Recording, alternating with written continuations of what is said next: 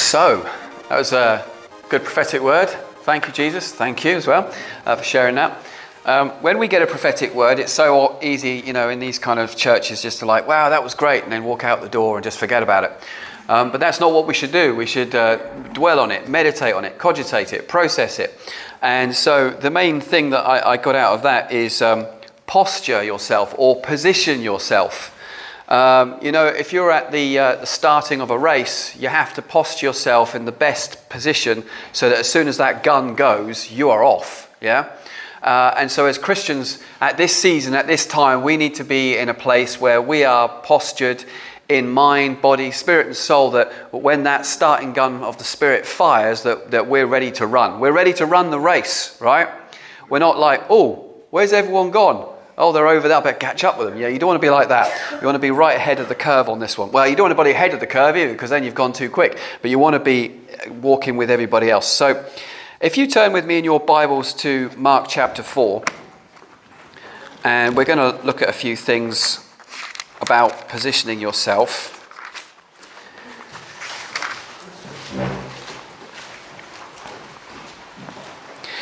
Um, and this is the parable of the sower sows the seed, which is a really important parable. And I don't know if uh, you, have done much research or study on this particular parable, but it, it contains a lot of really interesting theology, which is really useful for us as believers if we apply it to our lives. And it gives us and reveals to us the fivefold strategy of Satan to stop the word from working in our lives as well. And we want the word to work, right? That's, that's what we're here for. It's like we, we've been that incorruptible seed, the word of God has been sown in us, not just the message of salvation, but lots of other messages that God has given us through his word. And we want to see those seeds grow into fruition in our lives. Otherwise, we can end up living our lives, well, dare I say, half baked, and uh, living our lives are only bearing a certain amount of crops and harvest, when deep down inside of every one of us, there should be that stirring and that desire and that hunger that's saying, I know that there's something deep within me that's calling me to go further in God, that's calling me to go deeper in God, that's calling me to give more of my life to Him and to serve Him. And, there's something inside me that says there's destiny and potential that has yet been unmet and unfulfilled. So we need to be in a place where we are positioning ourselves. You know, half the things in life is about being in the right place at the right time. Yeah? If you're in the right place at the right time, that's great. If you're in the wrong place at the wrong time, that's really not great at all. And so, what we want to try and do in God is make ourselves so that we are in the right place at the right time.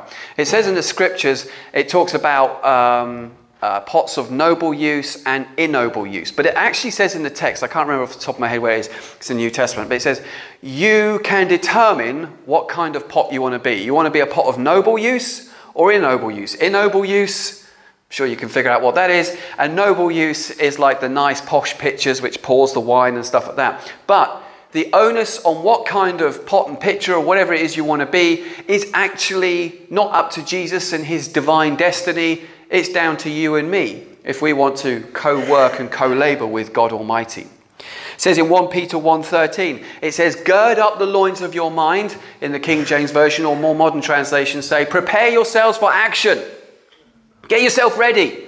Be ready." Hallelujah. All right, so Mark chapter 4. So I'm just going to read through some of this. Um, so start from verse 1.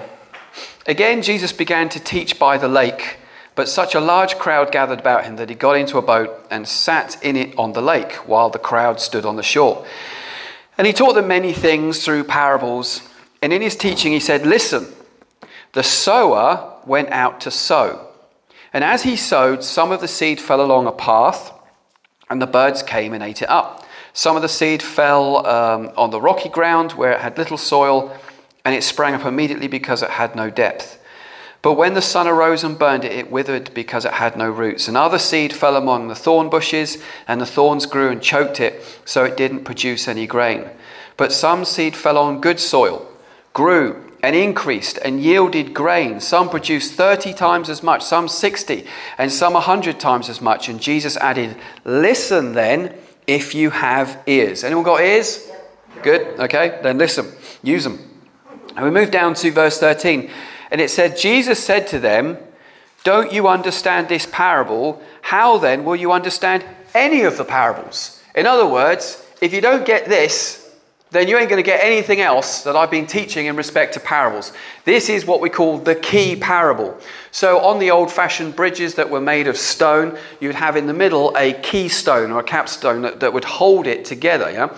And so, this is what we'd call the capstone parable. If you get this parable, then it will help you discern and understand many of the other parables. Okay, you all with me so far? Yeah. Okay, good. Verse 14 What the sower is sowing is the word.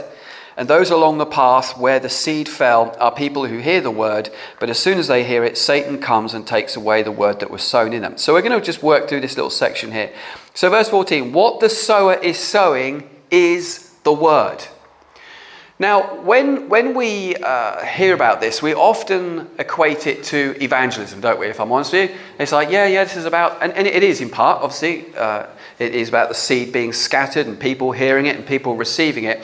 But actually, this, this word is as much, I believe, to believers as to unbelievers, in that the sower sows the word. Now, this is really important, is that as believers, our job is to sow the word. Now, this morning, or this afternoon rather, we just had a prophetic word. That is a word that has been sown. But what you do with it will determine its fruitfulness in your life. You can either just like, nah, don't believe in that stuff or whatever, you know, and you'll walk out this building and you'll leave that piece of seed down there on the floor. And there's a process that we need to employ into our lives and into our hearts that if God is speaking to us, that that word will eventually bear fruit. Not just one single seed, but 30, 60, 100 fold. And anyone who knows anything about gardening knows that whenever you plant a seed into the ground, you tend to get a lot more than what you put in. Because that's the nature of the kingdom of God.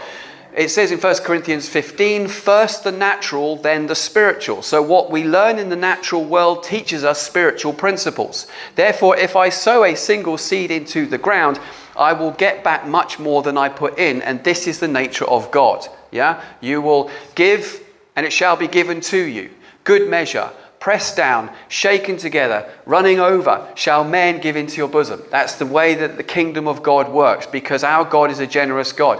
When God gives you a glass of wine, my cup runneth over, okay? He's not stingy with it.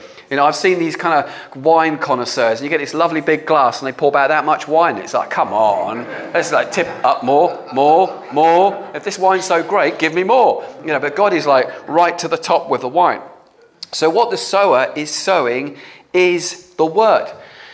The word can be a prophetic word. The word can be about salvation. The word can be about healing. The word can be about provision. The word can be um, about things, you know, like securities and knowing who you are in Christ uh, and foundations, etc. The word can be about anything. It doesn't matter what it is, but the sower is sowing the word.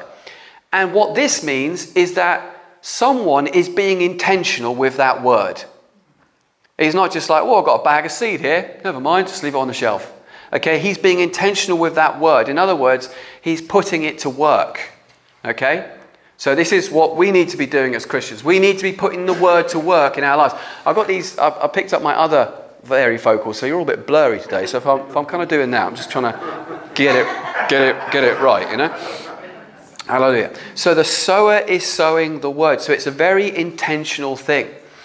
Um, and then we get to verse 15. It says, Those along the path where the seed fell are people who hear the word, but as soon as they hear it, Satan comes and takes away the word that was sown in them.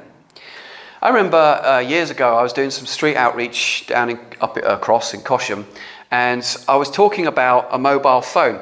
I was saying, See this mobile phone? I said, Anybody knows that this is intelligent design, okay? no one would say, well, that just randomly made itself. There was an explosion at some chip plant in, in, uh, in wherever, in China, and out came a mobile phone, okay? No one in their right minds would think that, would they? No, but we would think that about humanity, the greatest walking machines on the earth, and yet we would think that we just came out of some random explosion. Uh, I'm probably stepping on some toes here, but you get my point. So I was preaching about this mobile phone. And I said, and then it just so happened that when this mobile phone came out of the primordial sludge, that it just so happened, even though it's an Apple phone, there was a cellular system which allowed it to talk to an Android phone. And I said, this is like men and women. Except I don't think there's a cellular thing. Sometimes I'm like, what are you talking about? I'm not quite understanding. You're lost in translation. So you've got these two mobile phones and they can communicate with each other. And from the primordial sludge came a man, and then came a woman, and it just so happens they're very neatly compatible with each other. Just so happens he provides seed, and just so happens she's got eggs, and well, what are the odds of that? Okay? You know, it just so happens that in that sludge of primordial stuff, there was like, hey guys, what? I, I didn't know you could talk, nor did I, but I have. I've got language, never mind. I'm going to become a brain. What's a brain? I don't know, but that's what I'm going to be. Hey, I'm going to be a heart. Yeah, and I'm going to be the nervous system. Great, let's all put it together and see what we get. All right? It's nuts. It's nonsense. It's crazy. If you believe in evolution, I suggest you probably need to think a little bit about it. So, anyway, so I was talking about this mobile phone, and I saw this guy, and he walked past and he slowed right down, and he thought about it, and then he went, literally shook his head, and then carried on walking. And that was the first time I've ever seen this particular instance. Those along the path where the seed fell are people who hear the word, but as soon as they hear it, Satan comes and takes away the word that was sown him. That man was actually thinking about it. He was going through the logic of it, and then something just went, nah, and off he went. Yeah? Because Satan took that word and snatched it out of his mind and out of his heart. And it's the same with us as Christians. We can hear a word that is given, whether it's prophetic or it's a word that's preached or taught or, you know, or something that's maybe that God is saying to you. And you can just reject that out of hand, go, well, yeah, nah. Or suddenly the enemy comes in, suddenly doubt and unbelief comes in, and you just completely discredit what God actually would want to do with you and through you. It's got to be, you've got to be so careful, Christians, that sometimes we don't miss what God is trying to do in our lives. Because you see, God isn't always about being a juggernaut that runs you over. Sometimes He is subtle. Sometimes he is gentle, and sometimes we miss God in the subtleness. Because you see, we expect God to do things our way. Uh uh-uh. uh No, his ways are not our ways, and he came down to our level to get us saved, but now you're saved, you've got to go up to his level. You've got to go up to the heavenly places and see things from his perspective. So if you're not getting it, you you and I are the ones with the problem. God doesn't, need, God doesn't need to retranslate it and make it easy for you to understand. He's done everything He can. He's given you His Spirit. It's up to us to go up to Him to a heavenly perspective and see things from His position and from the way that He is trying to teach us. So, other people receive the word like rocky ground. And as soon as they hear the word, they accept it with joy. So I've seen this as well, you know, uh, throughout the years. I remember back when I was much younger in a youth group, you know, we had like this big influx of people that got saved and born again. It was really exciting. And they were so joyous and they were so happy that they knew Jesus. But it was only a matter of time before they just started falling away.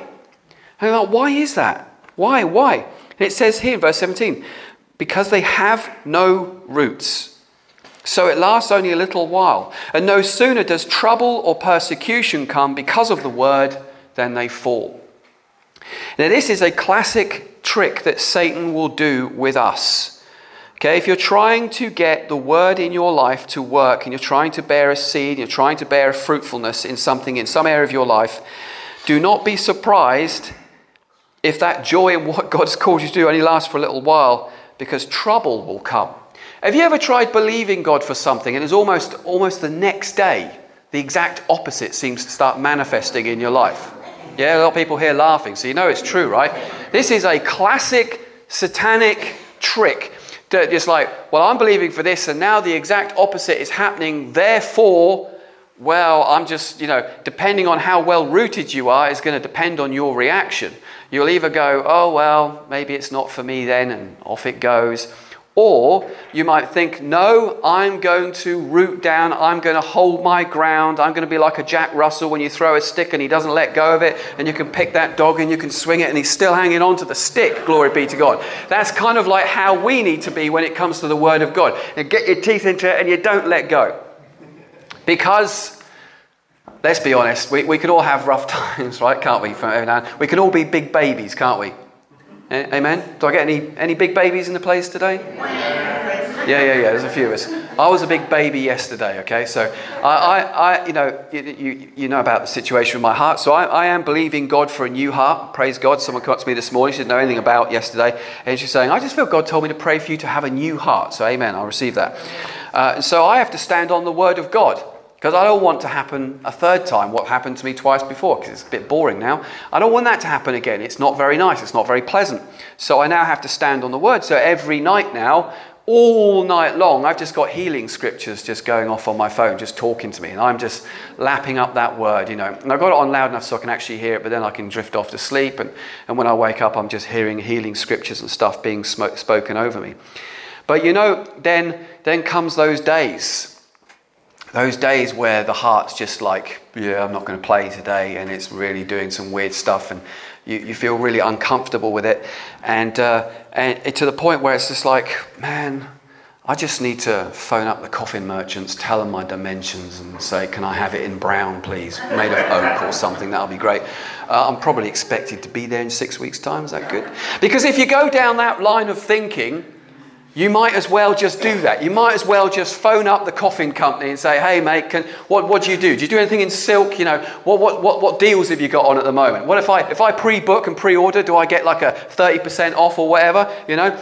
Um, so you might as well. So it's about taking God's word and taking it seriously. And I'm blessed with a wife where she's, she'll put up with me for so long, she'll pat me on the back and go, the, the, the. But then it will come to the point where it's like, no, no, no, no, no. Get in the studio, get praying, sort yourself out. You've got half an hour, go down the studio, go pray down there until you get yourself sorted out. So I have to go down to the studio. And, uh, and then just, I don't know, pray and pray and pray and just until I get to that point where, where hope starts coming back. Because you see, faith is the substance of things hoped for. And so without hope, you have got no faith. Now, hope is not wishful thinking. It's not, oh, I hope that happens to me. That's, that's the worldly kind of hope. That's like, oh, I wish that would happen to me. Biblical hope is different. Biblical hope is like a blueprint of something. So you see what it looks like before it actually arrives. But then faith believes in that and it becomes the substance of the thing hoped for. Um, it's a bit like if you go and buy a car brand new today, but you've just bought it, you've paid for it, you get given a piece of paper that says this is the property of Chris Wickland, but you can't have the car until Tuesday. But it's your car. So you can go around telling everyone, this is my car. It's like, well, what is it? It just looks like a piece of paper you're holding. But, but no, but I have the car. Assuredly, as I stand here, I have here this contract, which is the hope that I know that I know that I know that on Tuesday I've got my car. So you see what hope is. Biblical hope is the blueprint, it's the foundation upon which you build your faith. Because when you've lost your hope, you will not have faith. Because faith has to have hope. That is the, and it's like the, the source of power to get your faith going. And that's why it's important that you sow the word into you. So if you are like, like me, you know, so when, when the circumstances start kicking in about my heart, I have a choice to make. And I choose to keep listening to those healing scriptures. And yeah, I'm going to have bad days and I'm going to have good days. But the thing that keeps feeding my faith and keeps feeding my hope is the Word of God. Now, I can't go online and look at like these problems and these issues and what does doctors and NHS say about that? Because you know what they're going to say? Bad. It's always bad. Every time I do it, I like, maybe if I do a slightly different Google search on this, you know, some clever different words, I wonder what it'll say this time. It's always bad, bad, bad, bad, bad, bad. You're going to die, get over it. It's just bad. Whatever I do, it's, you're going to die. It's bad. But I don't want to live like that. I don't want to live my life with no hope and living in a place of fear. I want to live my life in a place of strength. I want to live my, pla- my life in a place of hope and in security and in faith because my God is great. My God is mighty. My God is able. Now, listen, no disrespect to you, but some of you might be sat there thinking, I don't believe in all this kind of stuff. It's, it's all nonsense. It's all nonsense.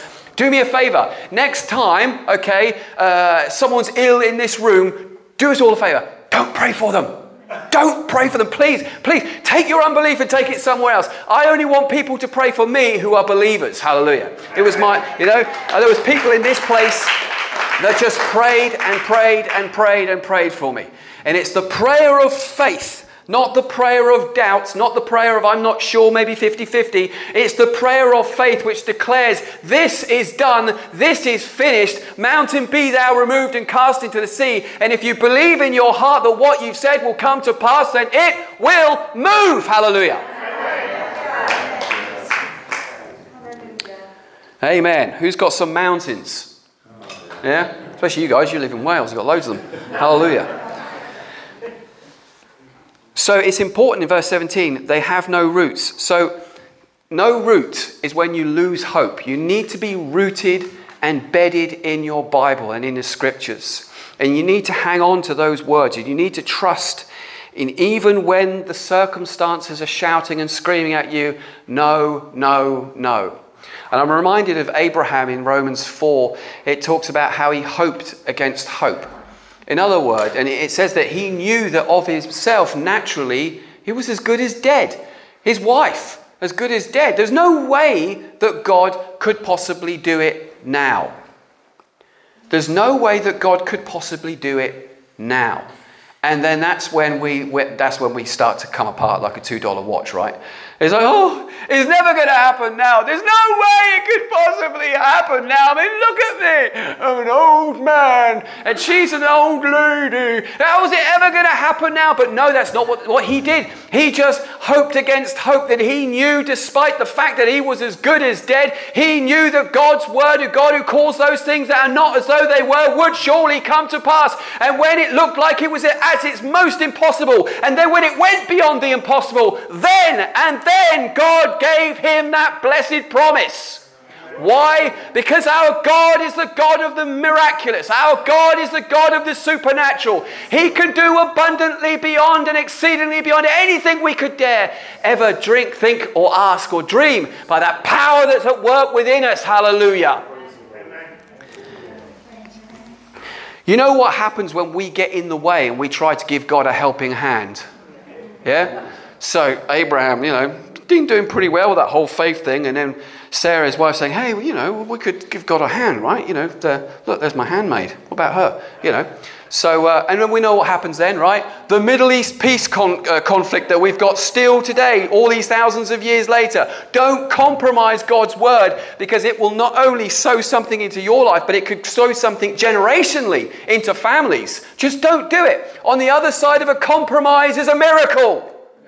What does that mean? In other words, stop getting in the way, stop giving God a hand, and let God be God, and you be a good disciple and just sit there and believe and trust that He's going to bring it through for you.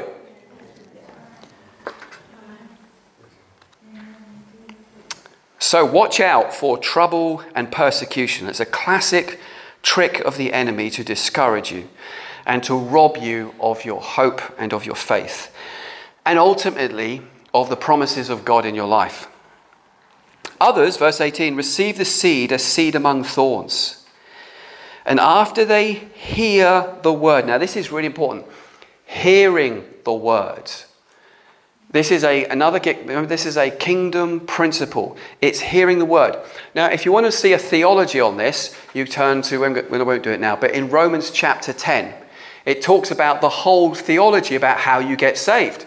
Because faith comes by hearing and hearing by the word of God, okay? And if people hear the message of salvation, they hear it, they believe it in their heart, and confess it with their mouth, they shall be saved. Okay, they don't have to go to a special eight week class. Okay, if they hear the word and they receive it and they believe it in their heart that Jesus died and rose again from the dead and they confess it with their mouth, boom, they're born again. So if you're sowing the seed in respect to, I don't know, your identity in Christ, and you hear it, you believe it, and then you start confessing it, then bang. It's as simple as that. Now, when it comes to things of faith, like when you plant a seed into the ground, sometimes it takes a while to grow, right? I mean, does an oak tree grow overnight? I mean, something that's going to be big, strong, and powerful and of great influence takes time. I mean, it can take lifetimes for an oak tree to grow. So you've got to understand that when you're sowing stuff into your life, some things are going to come quickly and other things will take time. Other things could take years and years and years. So often in Scripture, you get these two words together faith and patience. It's through faith and patience that they obtained the promises of God, as in Hebrews 11. And so, likewise, it was Abraham through faith and patience. Faith and patience. The guy, I believe, was 75 years old when he was told that he was going to have a, ch- a child. And it was, a, it was when he was 100 years of uh, age when God answered that prayer. And his wife was 99, okay? I mean, it's one thing to get pregnant at that age, it's another thing to give birth at that age. But man, it's a whole other thing to raise them at that age, especially when they're teenagers. I mean, you've, you've got to have something going on inside of you, you know, to deal with teenagers at that age. Dearie me, it's hard enough at our age, you know. We get to the end of the day sometimes, oh, oh my gosh, I feel so old. Imagine being like another 50 years older than I am now, and I'm like, oh, I feel so old. Yeah, that's because you are, you're 100. Okay.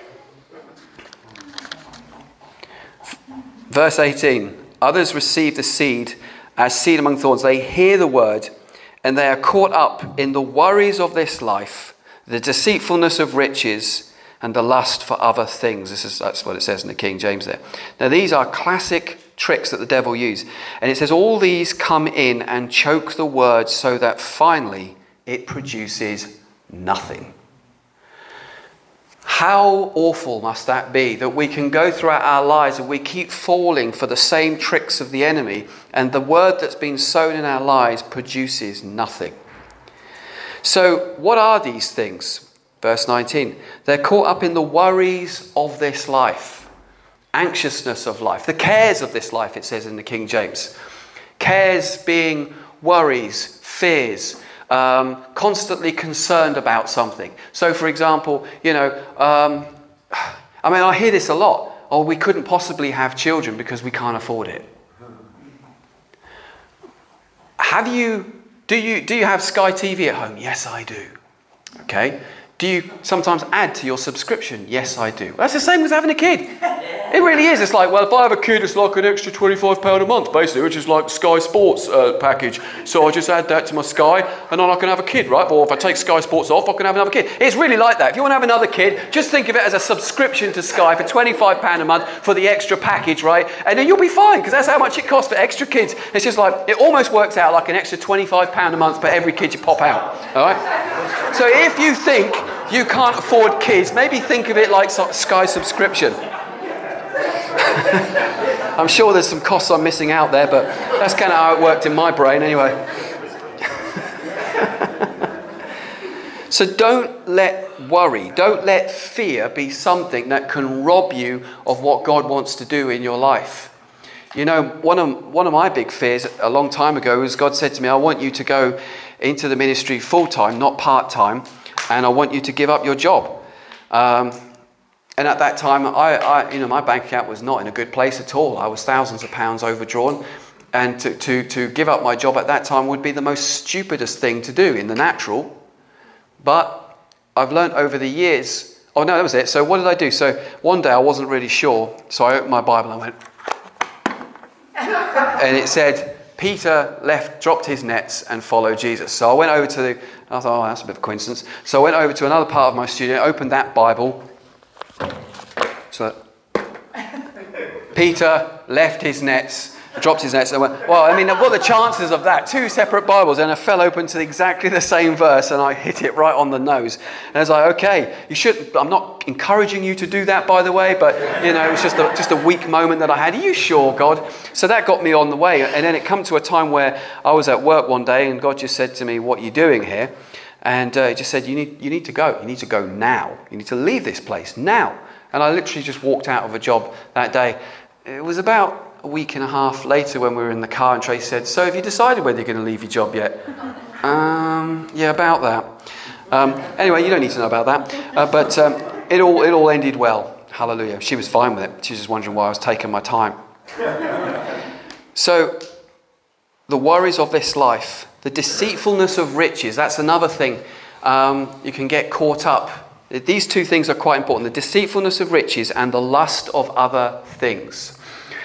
Um, that's not to say that if you've got lots of money, well, this isn't going to work for you. No, I know loads of rich Christians that are doing really well uh, in the things of God. So it's not about having money. You know you can have the love of money and not even own a single penny?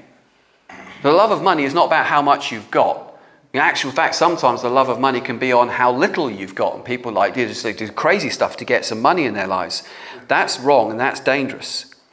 But the key one here is, is uh, the lust of other things can really choke the word.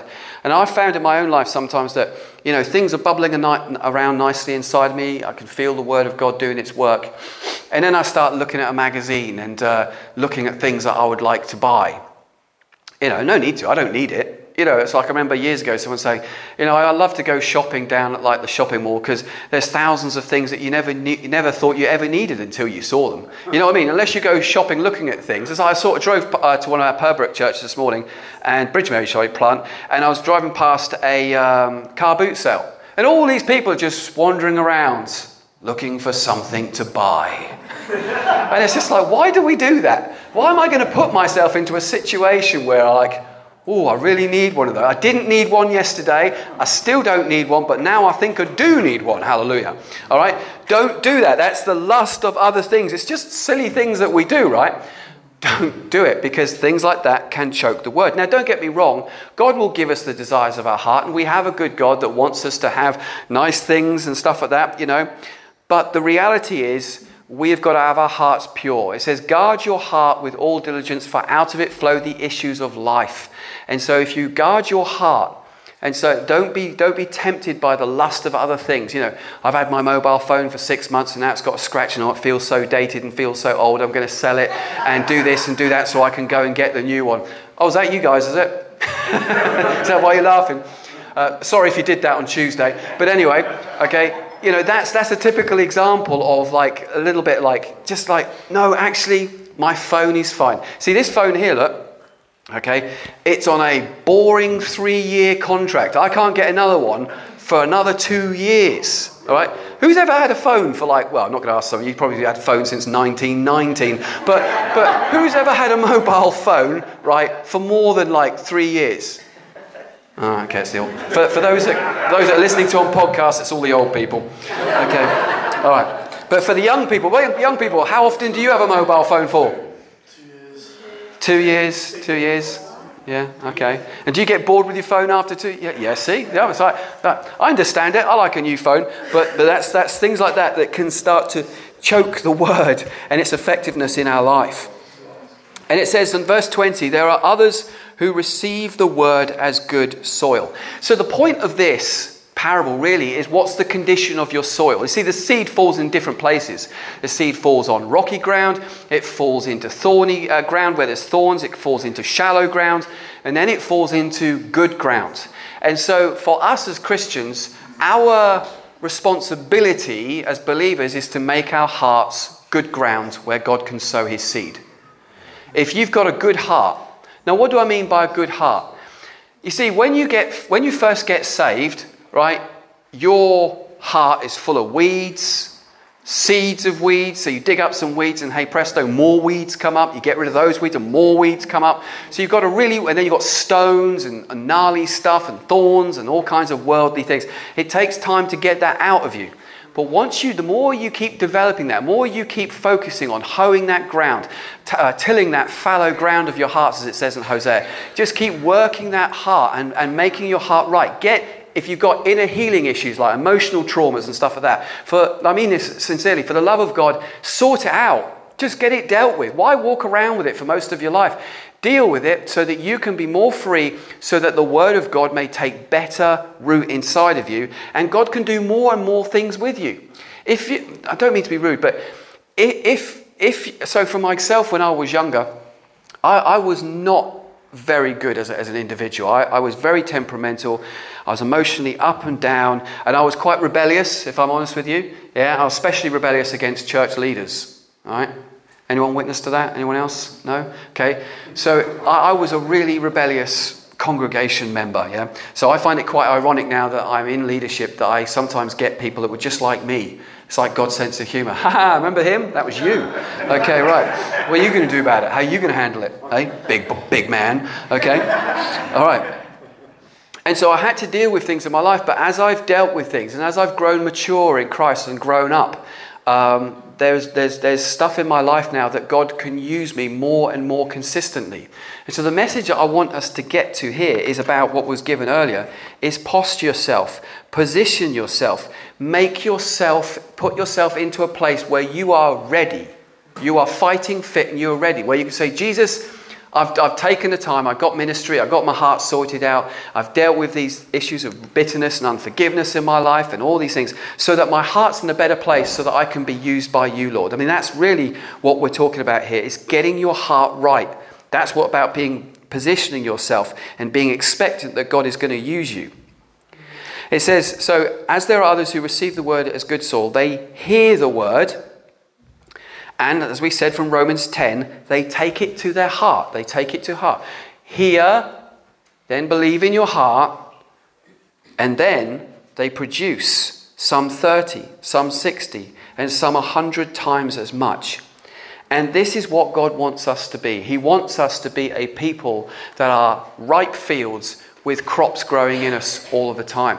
And also, God wants you to be a field that's got constant things going on. Some things take a long time to grow. Other things, you know, like radishes, they take like four to six weeks to grow. Is that right? Radishes, yeah. So you plant them, boom, they're up in a few weeks. So some things you want to be, you want to be a Christian that's got stuff in you right now that's constantly blossoming and creating fruit. You, whilst that's going on, you're planting other seeds, and while then they come to fruition, while they're coming up to it, you've got other seeds that are maturing and growing. You see what I'm saying? Don't do this. Don't go, I'm going to plant one seed. I'm going to wait maybe 20 years before this thing comes to maturity, and then I'm going to plant another seed. Okay, that's a really dumb way to farm, right? You do that, you're going to starve real quick. Okay? Get as much seed as you can, scatter out there different types of seed, get it into you, but make sure that your soil is good. Make sure your soil is soft and ripe and not stony and not got things of the world in it. And don't let the devil take it out of you. Don't let the anxiousness of life and the fears of things take it away. Don't let the lust of stuff come in and choke the word. Don't let um, trials and tribulations take that word out of you either. Guard your heart, for out of it flow the issues of life. Amen.